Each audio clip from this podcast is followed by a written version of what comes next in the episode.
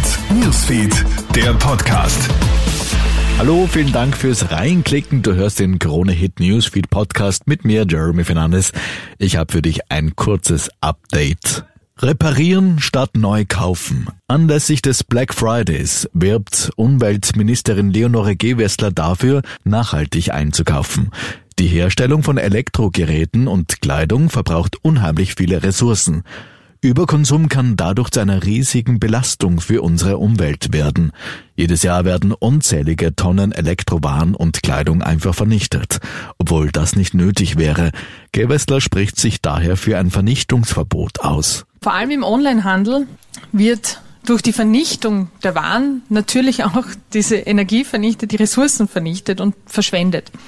Und es sind eben große Mengen an Neuwaren, die da vernichtet werden. Und um diese grassierende Verschwendung auch einzudämmen, braucht es daher auch in Österreich ein Vernichtungsverbot. In der EU gibt es jedes Jahr fast eine Viertelmillion Feinstaubtote. Das zeigt eine aktuelle Erhebung der EU-Umweltagentur.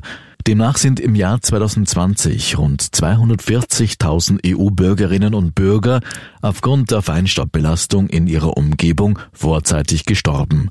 Und Österreich ist da leider keine Ausnahme, sagt Umwelt- und Klimaexperte Erwin Mayer von der Plattform Klimaneutral. Auch hier haben wir ja pro Großstadt, mit Graz und Wien sind ja auch vom Feinstaub besonders betroffen, pro Jahr mehrere hundert zusätzliche Tote. Das heißt, der Verkehr muss weg von Verbrennungsprozessen. Wir müssen hin zur Elektromobilität, öffentlichen Verkehr. Und der andere große Emittent in den, gerade in den Städten ist natürlich eben der Hausbrand. 15 Jahre Haft und damit die Höchststrafe fasst jener Kärntner heute aus, der seine drei Töchter schwer missbraucht haben soll. Zwei der Mädchen und auch der Sohn des Angeklagten, die die Taten teilweise mit ansehen mussten, hatten schwere psychische Schäden davongetragen.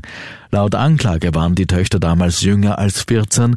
Die jüngste Tochter sei zu Beginn der Übergriffe überhaupt erst fünf Jahre gewesen. Der 41-Jährige hatte bis zuletzt keine Angaben gemacht bzw. die Taten abgestritten. Das Urteil ist nicht rechtskräftig.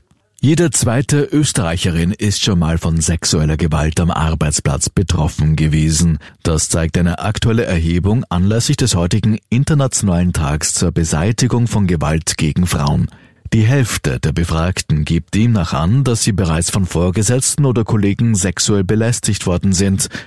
ÖGB-Frauenvorsitzende Corinna Schumann. Nicht nur die körperlichen Berührungen zählen zur sexuellen Belästigung. Bereits Gesten, Blicke, Bemerkungen über das Aussehen und so sexuelle Anspielungen oder auch anzügliche Nachrichten in den sozialen Medien oder bei WhatsApp. All das und mehr kann darunter fallen. Soweit ein kurzes Update für den Freitagnachmittag aus der Krone Hit Newsfeed Redaktion.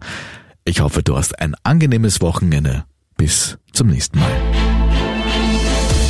Krone Hit Newsfeed, der Podcast.